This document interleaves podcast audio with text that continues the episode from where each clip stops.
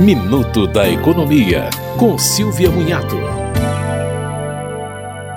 Em 2021, a União ficou 27,5 bilhões de reais abaixo do teto de gastos determinado pela Emenda Constitucional 95. O teto era de 1,486 trilhão de reais e a União gastou 91,1% disso.